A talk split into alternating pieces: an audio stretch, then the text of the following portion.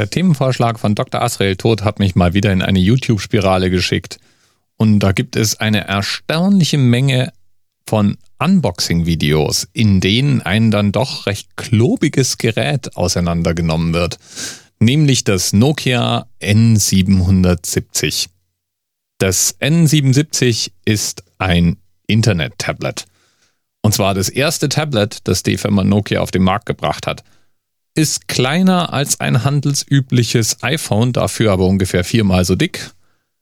Hat wahrscheinlich eine Akkuzeit, die in einzelnen Stunden bemessen war, aber hatte ein für damalige Zeiten spektakuläres Display. Als Betriebssystem lief da ein Linux drauf und das konnte einen mobilen Opera-Browser anzeigen. Das heißt, man konnte tatsächlich auf einem verhältnismäßig für die damalige Zeit großen Display, einem Touchscreen wohlgemerkt, Internet surfen. Spektakulär. This is the Nokia 770 Internet tablet and it's your own personal media center. If you have Wi-Fi access that lets you play your video files, play your music files, get your email, get your internet, everything you want to do all in the palm of your hand. It's sleek and sexy. It's a Nokia 770 Internet tablet. Die Dinger gibt's auch heute noch für relativ schlankes Geld auf eBay zu erstehen. Auch wenn man die nun wirklich nicht als Tablet mehr bezeichnen könnte. Ist eher so eine Art Internet-Brikett. Mit 220 MHz Prozessortakt und einer 64 MB und einer 128 MB Arbeitsspeichervariante war das Gerät für damalige Zeit einigermaßen üppig ausgestattet. Heute, heute lächeln wir da müde drüber.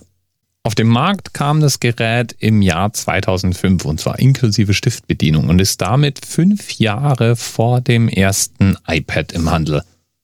Meine Herren, den iPad gibt's erst seit 2010. Das muss man sich mal geben.